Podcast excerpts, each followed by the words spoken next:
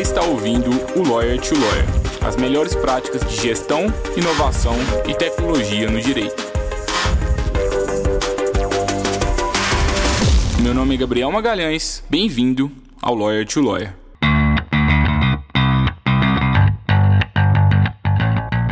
Esse podcast é oferecido pela Free Law, a forma mais segura para que o seu escritório de advocacia contrate advogados online e sob demanda. E eu sei que talvez você nunca pensou nessa possibilidade, mas agora você pode realizar parcerias com advogados especializados em qualquer área do direito, de acordo com a sua necessidade. É só entrar no site www.freelaw.work e enviar a descrição do serviço que precisa ser executado, as orientações, o prazo, e aí é só aguardar a mágica acontecer e você visualizar as propostas dos profissionais. Faça parte agora da nossa comunidade e aumente o portfólio de serviços jurídicos que o seu escritório oferece aos seus clientes. Olá, advogadas, olá, advogados, sejam bem-vindas, sejam bem-vindos a mais um Lawyer to Lawyer da Free Law. Meu nome é Gabriel Magalhães, eu sou apresentador do programa aqui e sou também um dos cofundadores da Free Law. Hoje nós vamos te ajudar a aprender mais sobre recrutamento e seleção de advogados. Como que você pode fazer para encontrar e reter talentos? Quais são as etapas de um processo seletivo? Qual é a diferença de hunting, recrutamento, seleção e recolocação? Quais são as tendências desse mercado e o que, que você pode fazer para ter um processo de recrutamento mais efetivo? E além disso, você como advogado que está buscando novas oportunidades, o que, que você pode fazer para ser mais bem sucedido aí nos processos seletivos? No episódio de hoje eu tive o prazer de entrevistar o Eduardo Perrone. O Eduardo ele é um dos maiores headhunters jurídicos do país e ele é diretor da Perrone Consultoria. Ele tem 14 anos de experiência profissional, de experiência profissional e ele é especialista justamente no ramo jurídico. Ele possui uma experiência bem sólida em recrutamento e seleção, avaliação psicológica, desenvolvimento de pessoas e consultoria organizacional. Ele é psicólogo, pós-graduado em gestão de pessoas pela, pela FGV e também é coach. Tenho certeza que vocês vão gostar bastante de um, desse episódio, um episódio bem técnico, denso e certamente vai agregar para a vida profissional de vocês. Escutem até o final, vai valer bastante a pena. Até logo!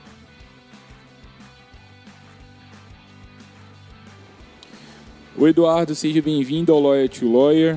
É um prazer estar te recebendo aqui, um dos maiores headhunters aí jurídicos do Brasil.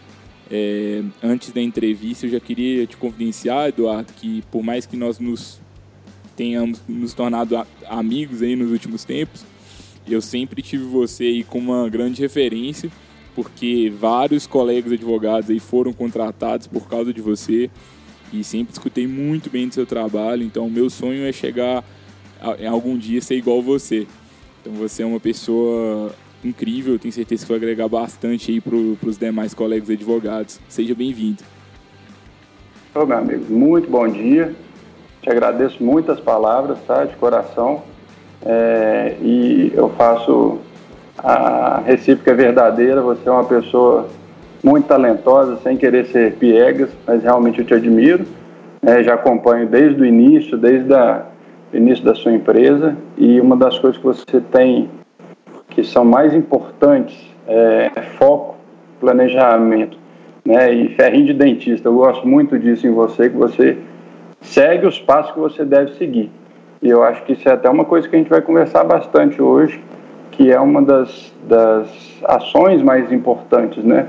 você ter um planejamento e seguir ele. Porque o caminhar nem sempre é fácil, mas é ele com consistência que faz a gente chegar em caminhos, em locais melhores, né?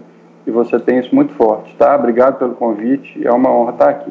Muito obrigado, Eduardo. E assim, para chegar em caminhos melhores, né, a gente precisa de encontrar talentos para os escritórios de advocacia e é cada vez mais difícil isso, né? Eu vejo muitos escritórios é, com dificuldade em engajar os advogados, encontrar pessoas qualificadas e da ponta dos advogados também, muitos advogados acabando é, estando insatisfeitos nos escritórios de advocacia. É, qual que é o uhum. segredo aí para os advogados conseguirem, para os escritórios conseguirem encontrar talentos e para que os advogados também se deem bem nesses escritórios? Uhum.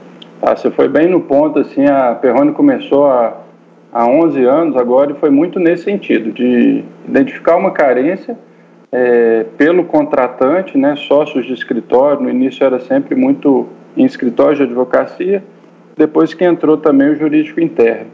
Mas sempre essa dificuldade de contratação, é, culturalmente a área jurídica não é uma área que vem junto com o RH, agora está tendo uma força maior, né, muitos escritórios estão estão tendo uma visão diferente, mais enquanto empresa mesmo, né, e departamentos jurídicos também estão evoluindo, mas é uma área que sempre teve uma carência em termos de RH. E do outro lado, os profissionais sempre é, reclamando muito em termos de carreira, insatisfeitos, é, em termos de feedback, de, de projeção, de possibilidades de crescimento. É, volto a dizer, muitas coisas estão mudando, eu sempre penso positivo nesse sentido, é, mas há uma carência.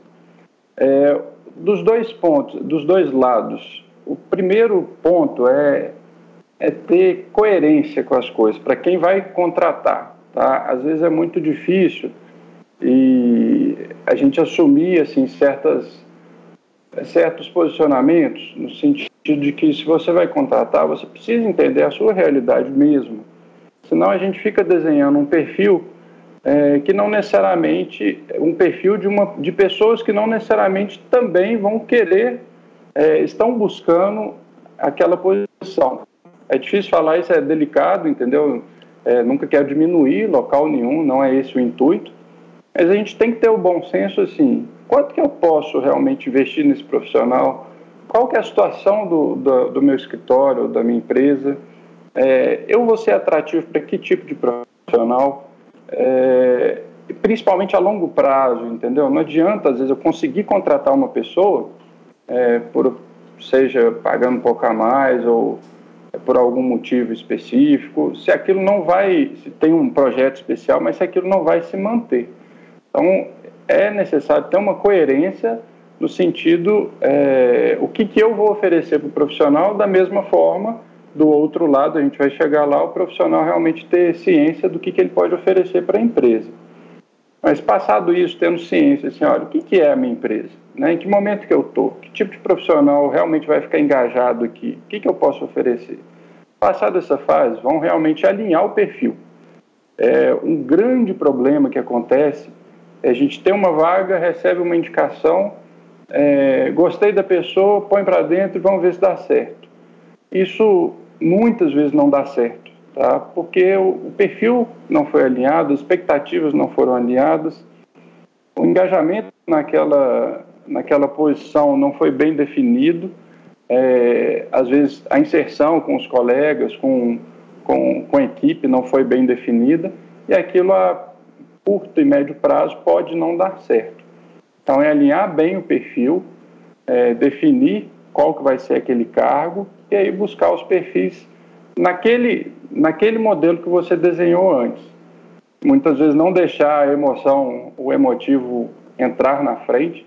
Se você consegue criar critérios objetivos é, bem definidos, é, às vezes você consegue escapar de certas armadilhas, tipo de gostar muito de alguém numa entrevista, mas se você tiver percebido que objetivamente aquele perfil não vai dar certo a longo prazo, é, é, perigoso. Às vezes a gente gosta muito da pessoa na entrevista, mas não investiga o, o histórico corretamente, não fez a análise dos outros critérios, tá? E a curto médio prazo aquilo pode não se sustentar. A entrevista é só um ponto da seleção, é só uma parte, né? E ela é, ela é perigosa porque tem pessoas que têm habilidades de ir bem em entrevista, mas aquilo não quer dizer que a pessoa vai dar certo na função é, também não quer dizer que ela seja boa, má profissional, mas não quer dizer que aquela pessoa é a certa para aquela posição, certo? É, eu, vi, é eu já estou vendo que você que você está trazendo algumas etapas assim do, do processo seletivo, né? Assim, para para muitas pessoas, às vezes o processo seletivo ele vai se resumir à data ali da entrevista, divulgação da vaga, Mas o que, que prova provavelmente tem muito mais do que isso, né? Até pelo que eu tô, tô vendo que você está trazendo. É, o que, que um escritório de advocacia precisa de fazer para que ele consiga criar um processo seletivo realmente eficiente? Assim, quais são o passo a passo assim, para conseguir divulgar uma vaga e buscar a pessoa certa para ela? Perfeito.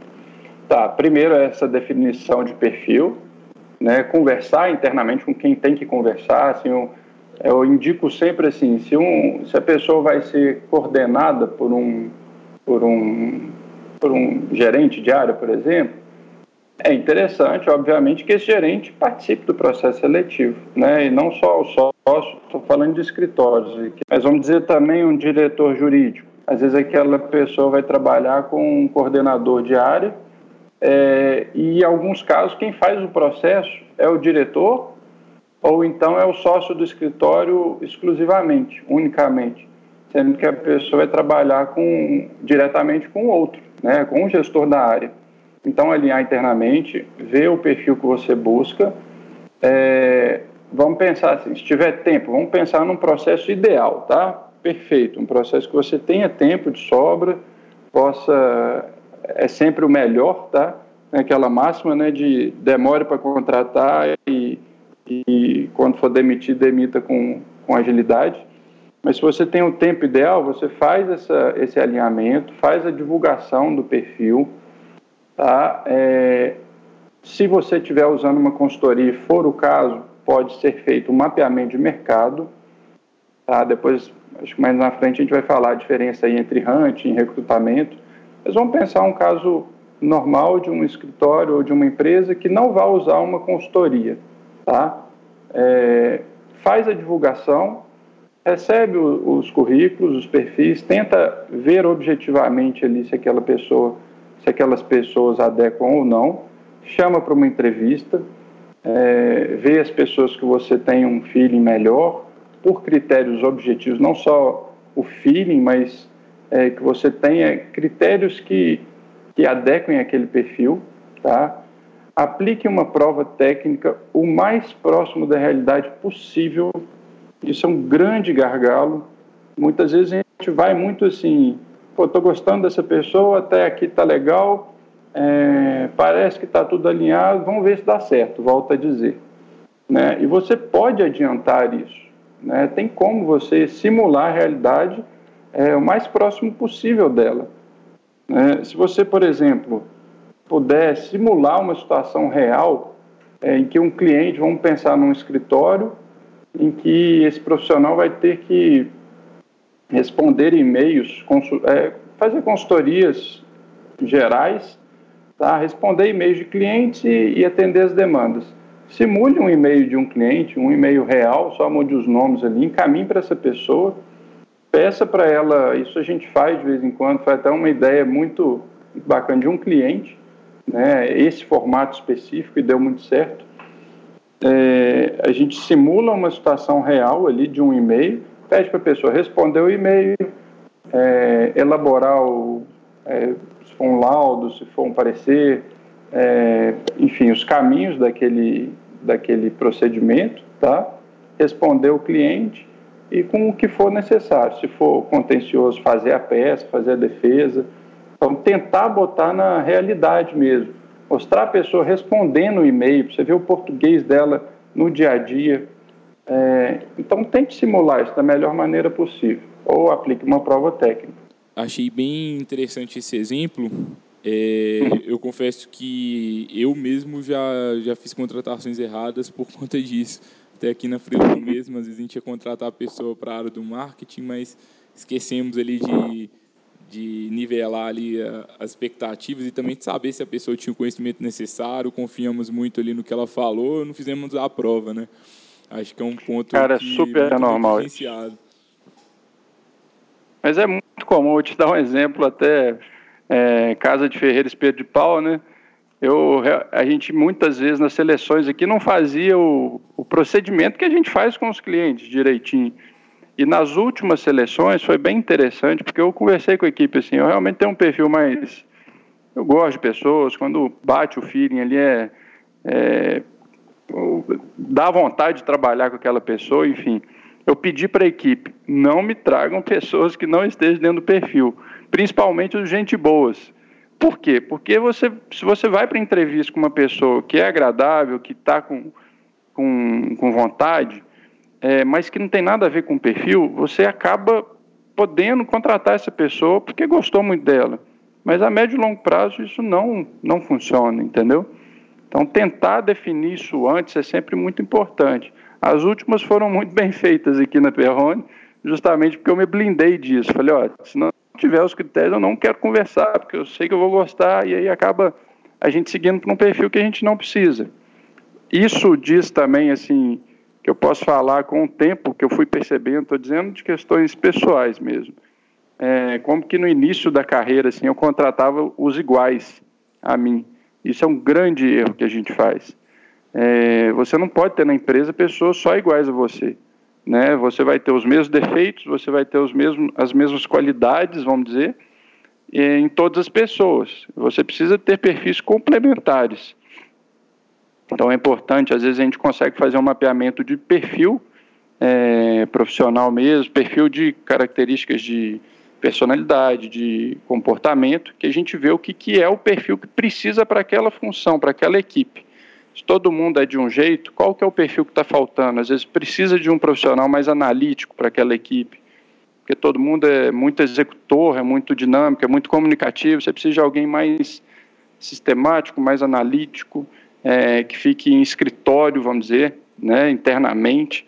E se não é um perfil que normalmente quem é muito comunicador, quem é muito é, executor, vai se identificar com a pessoa. Então você pode não contratar porque você não se identificou com ela, mas na verdade é o que a empresa precisa. A empresa precisa de complementariedade.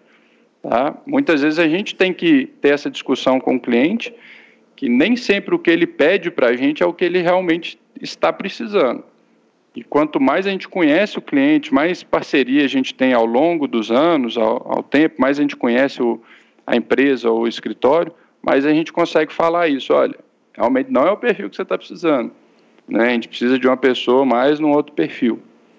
Ah, mas voltando lá às etapas, depois de uma prova técnica, é, você identifica ali as pessoas que têm mais a ver, no processo ideal, você faz uma avaliação psicológica com todos os candidatos, tem uma última rodada, tá? se isso permitir, e depois é, você parte para a parte de para etapa de negociação. Uma coisa que eu oriento, assim, que eu acho importante, é você trabalhar desde o início com as pretensões de remuneração, por mais que não seja uma coisa exata, é, e com o que você realmente pode ofertar. É muito ruim para o contratante e, principalmente nesse caso, para o contratado, você participar de um processo inteiro e lá no final você receber um, uma proposta que, que não, não é o que você estava, que está muito abaixo, que está abaixo do que você tinha colocado lá atrás, entendeu? Isso frustra muitas pessoas. É claro que pode ter uma negociação, é, mas se isso lá no início for dito, de expectativas, é melhor. Pelo menos uma ideia ali para não ter surpresas desagradáveis é, lá na frente, entendeu? E com algumas, algumas dúvidas aqui da sua fala, Eduardo, porque, assim, essa questão dos perfis, né? Como que eu sei qual é o perfil exatamente de um advogado e como que eu defino exatamente qual é o perfil correto para a vaga que eu estou buscando? E sobre esse, esse tipo de alinhamento, né? Eu vejo que tem um alinhamento aí de salário, né, que a gente precisa de ter logo no início, talvez. Mas além disso, Sim. esse alinhamento de perfil. Esse alinhamento de perfil é algo que eu, que eu sinto mais dificuldade, assim, pelo menos. Imagino que alguns colegas advogados também não vão saber, porque a advocacia eu tenho que fazer audiência, eu tenho que falar com o cliente, eu tenho que fazer petição. É muita tarefa ao mesmo tempo, né? Então você tem que fazer um pouco de tudo. Sim. Olha, é muito por etapas, por momentos de carreira que a pessoa está. Tá? Você precisa identificar assim, qual que, como que é o perfil da sua equipe, o que, que você mais precisa e o que cabe no bolso, né, obviamente. Mas se você está faltando braço, é, você vai para um júnior pleno, tá? Normalmente. É, vamos dizer, o júnior pleno que esteja ali bem alinhado com a carreira dele, ele sabe, principalmente o júnior. que é o momento de, de ser palpa toda a obra mesmo, de mostrar serviço, de absorver conhecimento, é uma troca, né? É, você precisa de braço, precisa de execução. Vai ter alguém para coordenar essas pessoas? É, beleza, isso já está arrumado. Ou não, eu preciso realmente, é mais importante eu ter alguém, eu ter alguém que faça um contato com o cliente direto. Está faltando isso para mim. É, para um, um gestor jurídico, é, com cliente interno, né, ou para um escritório. Então, normalmente eu vou precisar de pelo menos um pleno ou um sênior. Tá? É, depende muito do perfil de, de demanda que você tem, não o perfil da pessoa que você gostaria de ter. Tá? Isso é o mais difícil de você identificar. Caso prático, por exemplo, que a gente vivenciou há algum tempo, o escritório tinha um profissional assim, muito bom, é, tecnicamente, tá? um nível júnior, é, mas ele era um perfil mais acadêmico, um cara mais analítico, ele tinha um perfil mais assim de consulta, tá? Era aquele, aquele advogado que você podia soltar para ele uma, é, uma pesquisa de jurisprudência, o que fosse, que ele ia achar, ele ia trazer um material impecável e ia fazer aquela peça impecável. O escritório era um escritório mais de boutique, sim, mas ele precisava de certa celeridade, é, porque ele já tinha uma, uma equipe com nível de senioridade maior, tá? Então ele precisava de braço, estava faltando velocidade ali para a entrega das demandas. E esse profissional foi contratado, foi indicado por um professor, é, eles gostaram, o menino realmente era muito bom, tecnicamente, mas foi uma tortura para ele e foi ruim para o escritório, não funcionou. Por quê? Porque o escritório precisava de velocidade, precisava de braço ali naquele momento. E era um profissional com um perfil bem mais analítico, acadêmico, é, que não tinha esse perfil. Ele chegou, chegou a pensar assim, até em, em largar a profissão, porque incomodou muito ele assim, o que estava sendo a prática da advocacia. Depois foi tudo alinhado, foi, foi bem legal, inclusive, o desfecho. Mas, na hora da seleção, a gente buscou uma pessoa que estava mais acostumada com volume, tá? que tinha um meio termo aí entre a parte acadêmica e a prática, mas que era mais voltado para a prática, é, e realmente era o que a equipe precisava e funcionou bem. Né? E teve que ter um, uma conversa depois com esse advogado, até para ele não ficar desmotivado na profissão. Ele só estava no lugar errado, no momento errado ali. O escritório até tem esse perfil que caberia um profissional mais de pesquisa, só que essa equipe mais de pesquisa já estava cheia. Então não caberia aquele profissional naquele momento. Entendeu? É um bom exemplo prático aí para a gente ter. É, o que eu acho interessante dessa sua fala, né, que eu fico pensando assim, às vezes, o próprio escritório não tem clareza de quais tarefas né, que o advogado vai precisar de fazer. Então, às vezes, eu vou contratar uma pessoa que é muito acadêmica, que gosta de fazer petições, gosta de buscar doutrinas, etc. E eu estou querendo alguém para captar cliente.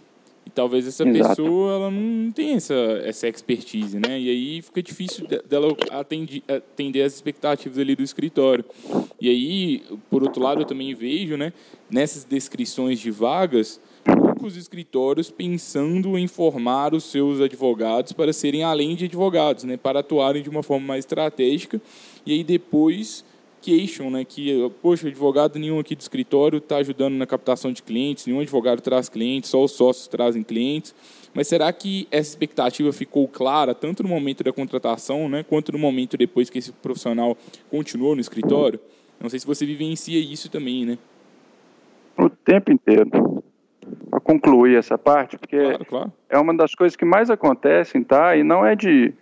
É, é, às vezes falta de, de planejamento, de conhecimento mesmo, de como fazer uma seleção bem feita, tá? E a, muitas vezes o, o papel do advogado é advogar mesmo, entendeu?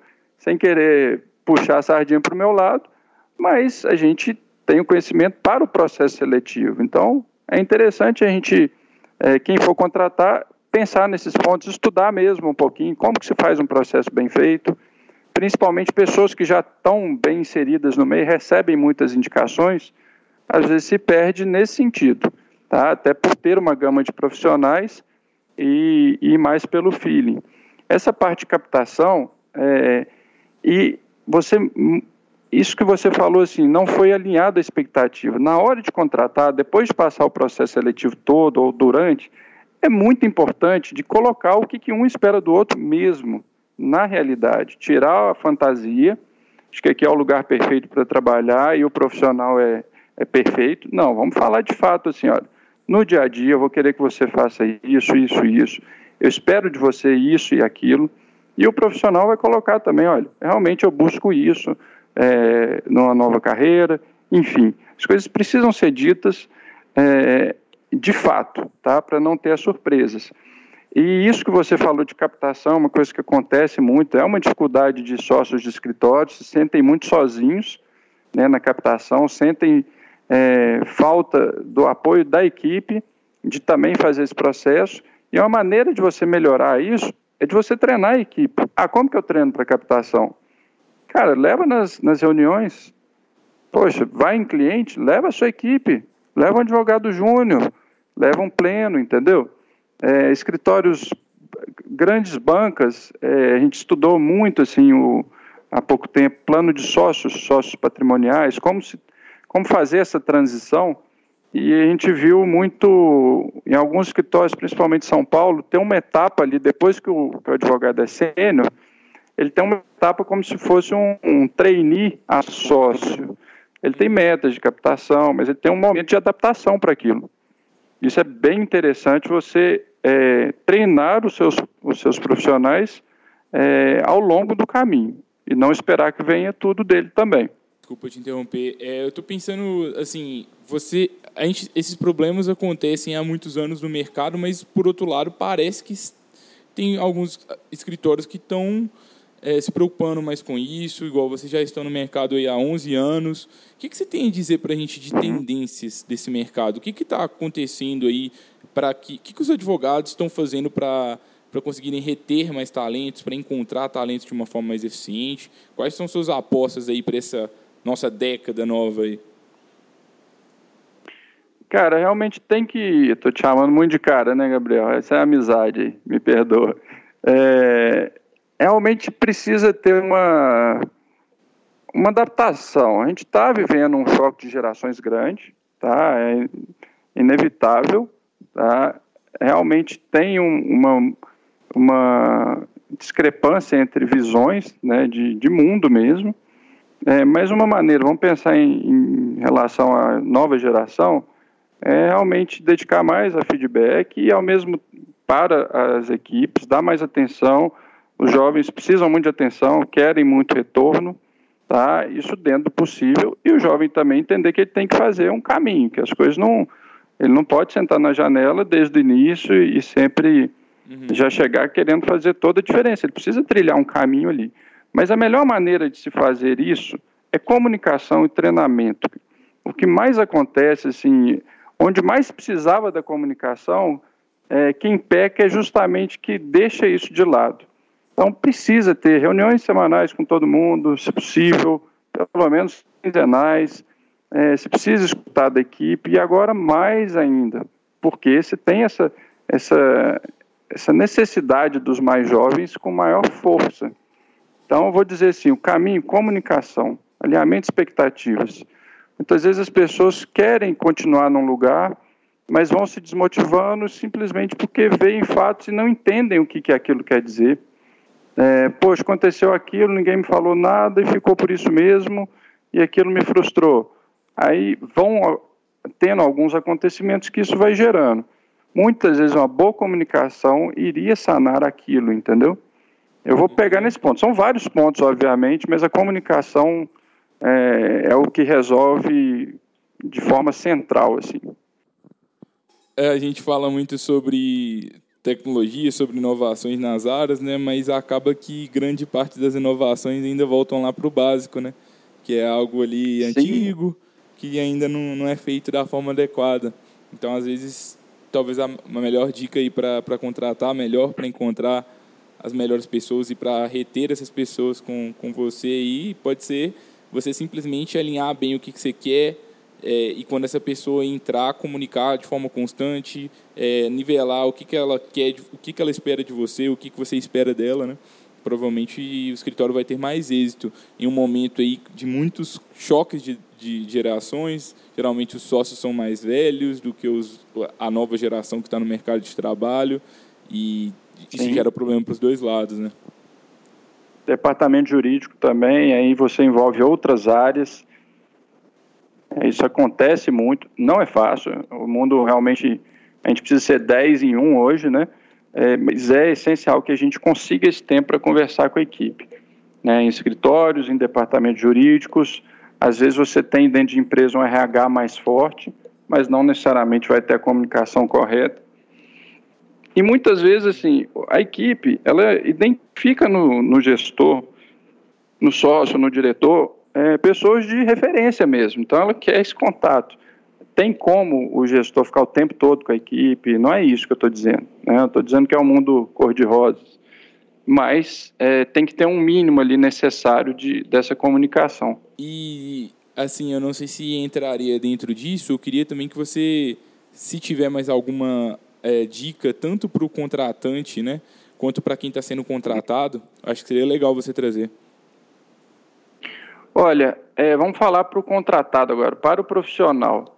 Tá? Ele, o que mais acontece de erro é falta de planejamento. Tá? É uma coisa que eu converso muito com as pessoas, é, com os profissionais, de planejar a carreira minimamente, que seja até os próximos três, cinco anos, né? de preferência os próximos cinco anos pelo menos.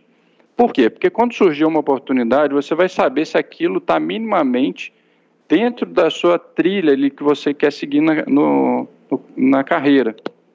E se você não tem isso minimamente é, definido, às vezes aparece a oportunidade, você fala, ah, legal, vai me pagar mais, é, parece interessante, a área é bacana, vou.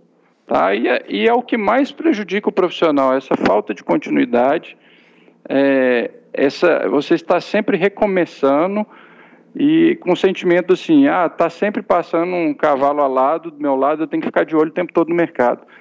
Cara, não é bem assim. Principalmente no início da carreira, é um momento de você mostrar é, solidez. Você tem que mostrar para o mercado que você é confiável.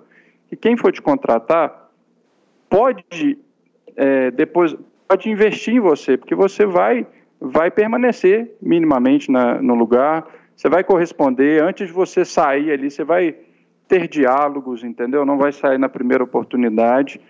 É, e que eu posso te, que o contratante pode passar questões de maior relevância. É, muitas vezes os profissionais que, que não costumam parar muito no tempo, eles têm a sensação de que foi evoluindo, mas muitas vezes não, porque o primeiro passo é você ter a confiança do, do dono da empresa, do seu diretor, do seu gerente jurídico ou do sócio do escritório, seu coordenador, né? Isso é, é intangível, não, não é algo tão objetivo. Ah, eu já aprendi tudo que eu tinha aqui. Não, eu acho que eu aprendi tudo que, que tinha para aprender aqui. Agora que eu estou gerando essa confiança para o gestor, que ele vai começar a me passar coisas de maior relevância, vem outro nível de relação entre, entre, entre o coordenador e o, e, e o profissional. Tem coisas que não são tangíveis ali, não é só a tarefa em si mas é a relação, a profundidade é, que você vai tendo nas relações, na, na responsabilidade daquele local. E isso só acontece depois de um tempo. O primeiro passo para um profissional é mostrar que ele é sólido. Tem que ficar pelo menos, pelo menos, três, dois, três, quatro anos num lugar de referência que você aprenda de fato, que isso vai ser o diferencial lá na frente. Não é ficar seis meses em cada lugar, isso não te leva há uma profundidade, lá na, há, há mudanças qualitativas na frente. Já fiz vários estudos, já fizemos aqui, de pessoas, acompanhando pessoas que foram pulando e pessoas que se mantiveram no mesmo lugar. É, a pessoa que foi pulando, ela vai tendo aumentos, vamos falar financeiros, tá? Vai tendo aumentos no início, ela tem a sensação que ela está ganhando mais, o outro que permaneceu num bom lugar e ficou ali ferrinho dentista fazendo o trabalho dele, sendo o braço direito do, do gestor dele, é, de início a remuneração vai mais lenta, vai crescendo aos pouquinhos, e o outro parece que está aumentando. Mas chega um momento ali, principalmente do pleno para o sênior, aquele primeiro que ficou pulando, ele começa a decair a remuneração, ou no máximo ficar na mesma. Sendo que o, o mais estável, ele começa a ter saltos, seja para outra oportunidade, ou seja para o mesmo lugar que ele está, para cargos de maior responsabilidade, de gestão, de coordenação, enfim. Mas ele só teve esse salto maior porque ele mostrou que ele é de confiança, que ele tem bagagem, que ele tem solidez. Tá? Essa é a dica que eu daria para o profissional, é, principalmente o mais jovem. Aí os mais sêniores seriam outras questões. Né? O que eu vi, assim, que vários desses advogados que saem dos empregos, né, eles relatam que às vezes o escritório não tem propósito, o escritório não consegue engajá-los, o escritório tem muitos problemas estruturais.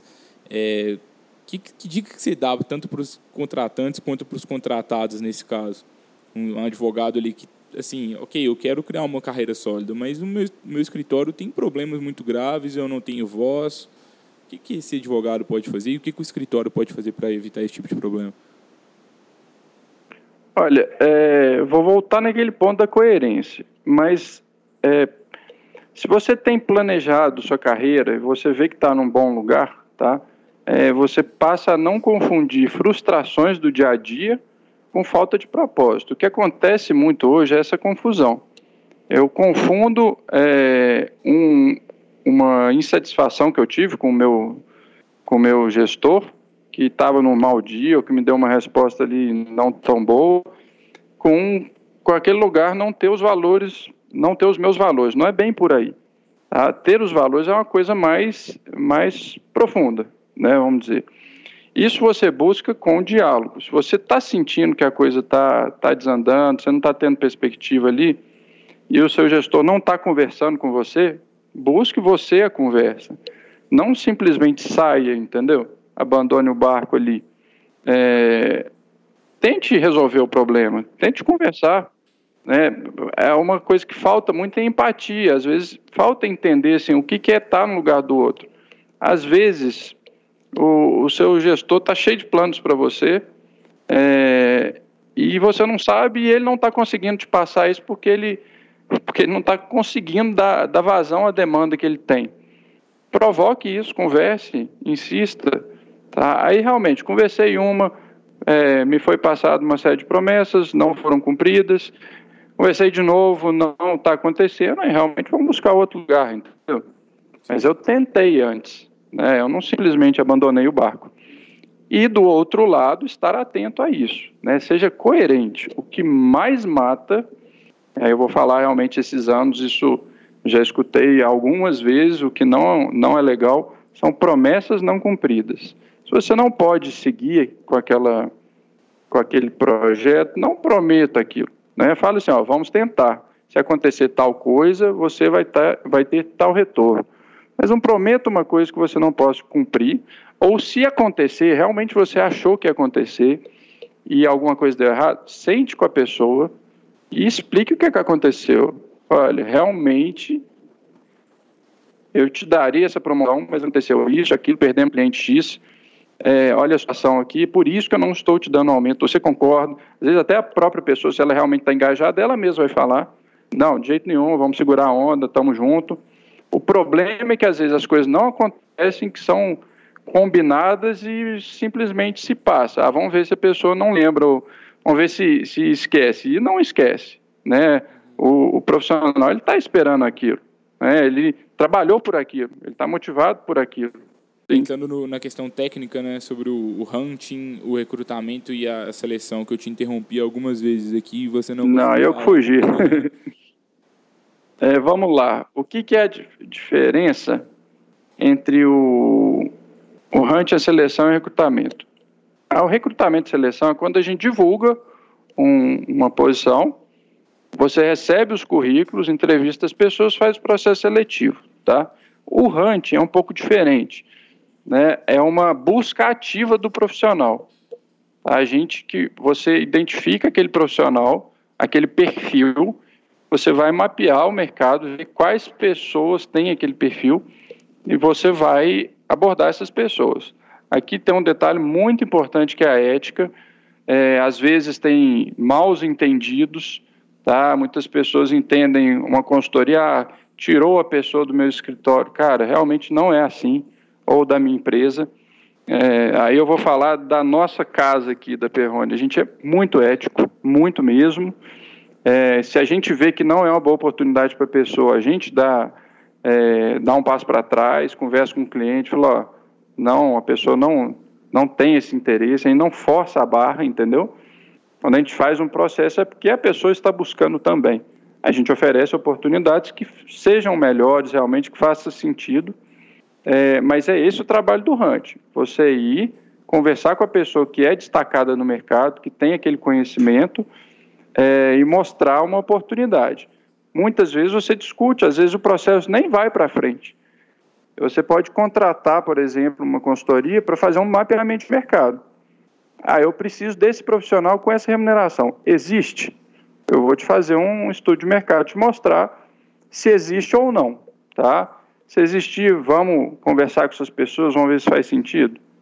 É isso. Né? Normalmente o hunt ele é mais difícil, é um pouco mais moroso, né? Porque não é a própria pessoa que buscou a oportunidade, mas o contrário. E o recrutamento é um problema assim de é, conceitual que poucas pessoas sabem, não é culpa delas, é uma questão técnica ali da área né, de, de RH. Recrutamento é quando você contrata uma empresa para buscar vagas para você. Isso muitas vezes os profissionais, é, não sabendo dessa diferença, ficam chateados por não serem chamados para processos seletivos. Eu entendo, sempre entendo, é uma coisa que a gente fica queria dar oportunidade para todo mundo, mas isso não acontece. Mas a empresa de hunting, ela não, ela não é de recolocação. Quem contrata a empresa de hunting é o, é o contratante da vaga e não o profissional. A empresa de hunting ela é contratada para achar o melhor profissional com aquelas características. É diferente da recolocação, vou ser redundante aqui, mas para reforçar, que o profissional contrata uma empresa para achar a vaga para ele. Ele quer uma recolocação. É óbvio que se os bons profissionais, é, quem tem destaque, quem é responsável, a gente quer é, conhecer todo mundo para quando as oportunidades surgirem a gente está é, tá em contato com essas pessoas. Mas o trabalho ele é, ele é demandado pelo contratante, no caso de hunting. Tá? E recrutamento e seleção, você divulga os currículos, vem e você faz a seleção por ali. Interessante, porque às vezes assim, o advogado está querendo se recolocar no mercado, está tentando sozinho, às vezes não está conseguindo, às vezes faz sentido buscar algum tipo de consultoria, né, como a, a de vocês, por exemplo. Não, nunca tinha pensado dessa forma, para mim foi uma novidade. Sim, o, o, o profissional, quando ele está buscando uma vaga, a empresa de hunt é um lugar para ele ir, para ele deixar o perfil. Né? Olha, faz um cadastro, busca uma entrevista ali para a empresa ter o perfil dele bem alinhado. Mas se ele quer uma coisa ativa para ele, inclusive vem com, muitas vezes vem com um coaching junto, ele vai buscar uma empresa de recolocação, é diferente. É, que aí ele tem direito, inclusive, contratual de, de, de exigir um. Não, nenhuma empresa de recolocação pode prometer que vai conseguir uma vaga para a pessoa. Mas, no mínimo, ela tem que dar um suporte para a pessoa, é, trazer relatórios, das buscas que fez no mercado, entendeu? No caso, a empresa de hunting tem que fazer isso para o contratante. Olha, se nesse perfil não está tendo, vamos mudar um pouquinho o perfil, aumentar a remuneração, diminuir a, é, os pré-requisitos, é, enfim. Tá bom? Essa é a diferença. Legal. E assim, para a gente entrar aqui na, na fase final aqui da nossa conversa, é, pela sua experiência, já trouxemos aqui alguns problemas dos dois lados, tanto de escritórios quanto de, que os advogados possuem nesse tipo de processo. É, mas para você, quais são os maiores desafios? Que recomendações finais você teria para eles? Você como consultor, assim, qual é a sua percepção de, de tudo isso? Se você, sei lá, se você tivesse uma oportunidade de dar um recado para todos os escritórios do Brasil, o que, que você falaria? É, então, Gabriel, uma dica para o contratante, é, para pensar o RH como um todo. Pessoas né, na advocacia é o maior ativo que, que o escritório ou departamento jurídico tem, é o intelecto, né, são as pessoas. Então, a seleção ela é só uma parte do RH. A gente na Perrone tem um, um projeto que está muito interessante há algum tempo, que é o plano anual que a gente é como se fosse um contrato de partido, tá? Com os clientes, com os parceiros que estão que tem essa que estão com a visão assim de investir no RH como um todo e é muito diferente quando a gente faz só o processo seletivo, por mais que a gente acompanhe, é, tente alinhar o máximo antes, ou quando a gente está no RH como um todo, seja com a consultoria, seja com o RH interno, é, a seleção é só um pedaço, né, é só uma ponta. Não adianta você fazer um processo brilhante se não tem uma política de RH bem definida, se não tem diálogo, se não tem um planejamento é, de carreira para as pessoas, é, um, e se as pessoas também não têm isso bem, bem alinhados para ela, né, aqueles objetivos, aquilo que eu já falei. Mas tem uma série de questões, é, avaliações de desempenho a longo prazo, você tem é, os desafios, as mudanças é, de desafios para o nível de para você ter o um engajamento das pessoas, para você motivar as pessoas, você fazer uma avaliação do nível de motivação de tempos em tempos, é, enfim, tem uma série de questões que podem ser feitas dentro do RH em que a seleção é só um pedaço, muito importante, mas é uma parte só. Tá? Então, o contratante realmente leve a sério o recurso humanos, não é realmente botar as pessoas e, e esquecer ali, porque todas têm desejo, todas têm ambições, né, mesmo as pessoas que, que são mais tranquilas, que não, não têm ambições financeiras muito altas, elas têm planejamentos para a vida dela. Então preste atenção nisso, né? não esqueça do capital humano. É, pro contra, pro, para o profissional, o que eu falo é para realmente planejar a carreira, tá? Ter, desenvolver a capacidade de empatia. Muitas vezes, assim, se você está insatisfeito, primeiro busque entender o outro lado né? Não estou dizendo que, que, o, que, que a empresa ou o escritório está certo, independente de qualquer fator. É claro que não, né? vai depender do caso. Mas antes de você ficar insatisfeito, de querer sair, faça o trabalho de empatia. Tente entender o que é estar no lugar do outro, do dono de empresa, do dono de um escritório, que são muitos desafios muitas vezes, é, sempre, né, quer dizer, é, são muitos desafios envolvidos e, e às vezes até quando você passa a entender melhor, você trabalha melhor, porque você entende inclusive o seu cliente também, o que, que seu cliente precisa. Né? Você tem um cliente interno e externo. A partir do momento que você consegue entender o que, que você gestor, o que, que o, é, a sua organização precisa, você consegue também perceber o que, que o seu cliente externo precisa com maior é, acurácia ali. Então, saia de dentro de si, só de, dos seus desejos, das suas necessidades, entenda as necessidades do outro e planeje a sua carreira. Tá? Se conheça. Uma das coisas mais importantes de todas no caminho, na carreira de alguém, é se conhecer, entender o que realmente quer. Se você não sabe o que você quer e onde você quer chegar, tudo que aparece pode ser bom ou ruim e toda insatisfação que você tem se torna muito grande. Tá? Então, seria esse recado. É, quando você usa uma consultoria e quando você faz internamente? Normalmente, contratações paralelas, é, você precisa, pode precisar mais de uma consultoria, é, até por isenção e por, por ser especializado naquilo, tem a questão da abordagem, tem a avaliação psicológica, avaliação do perfil, essa série de aspectos que a gente é treinado para prestar atenção, para identificar com, no detalhe, tá? E para trocar ideias também, para identificar o perfil que você precisa, é, para saber se o que você está almejando ali de contratação é o que realmente existe no mercado, se você está tá pensando correto ou não, tá? E assim, mais uma dica é sempre tentar desenvolver os seus talentos desde a base. Né? As empresas que normalmente não contratam consultorias são aquelas que têm um ciclo de vida de contratação, é, não é um ciclo de vida, um ciclo de contratação retroalimentado, que vai desde a base, pega os estagiários, desenvolve os estagiários, vai desenvolvendo, as pessoas se tornam plenos, sênior, coordenadores, sócios, é, ou empresa, é, gerente, diretor, enfim. mas quem treina desde a base consegue, não é fácil isso, tá? Tem que ter um porte maior normalmente também. É, mas isso, busque treinar desde o início que você tem um RH sólido, tá? É, é isso daí. Tem várias, várias dicas, mas acho que essas são bem centrais. Muito obrigado, Eduardo. Acho que é um episódio muito técnico é, de um assunto que poucos advogados aí têm domínio, né? Um assunto que é mais fora do direito do que dentro, né? Embora os advogados hoje precisem saber de, de tudo isso. E eu acho que a conclusão que a gente chega aqui é que se você quer reter talentos, se você quer encontrar talentos, o processo seletivo, o recrutamento, o hunting, a recolocação vai ser a pontinha do iceberg. Só que tem um trabalho ali por trás que é muito importante que seja feito.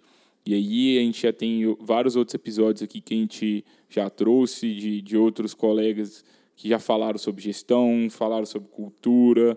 Tudo isso aí vai ajudar um escritório a reter talentos, a formar talentos e, como o Eduardo disse também, vai ajudar o próprio advogado, né, se você está buscando uma, um novo, uma nova carreira, a buscar o lo local ideal para você.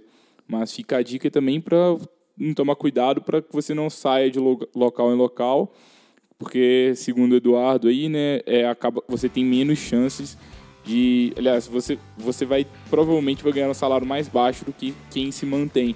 Um dado bem interessante que o Eduardo compartilhou conosco você acaba não conseguindo passar de fase. Chega um momento que, que você estagna. É, é isso que, que a gente vê mais na prática, entendeu? E busca ajuda, estamos aqui. Quem quiser trocar ideia, entender sobre a carreira, é sempre um prazer receber as pessoas.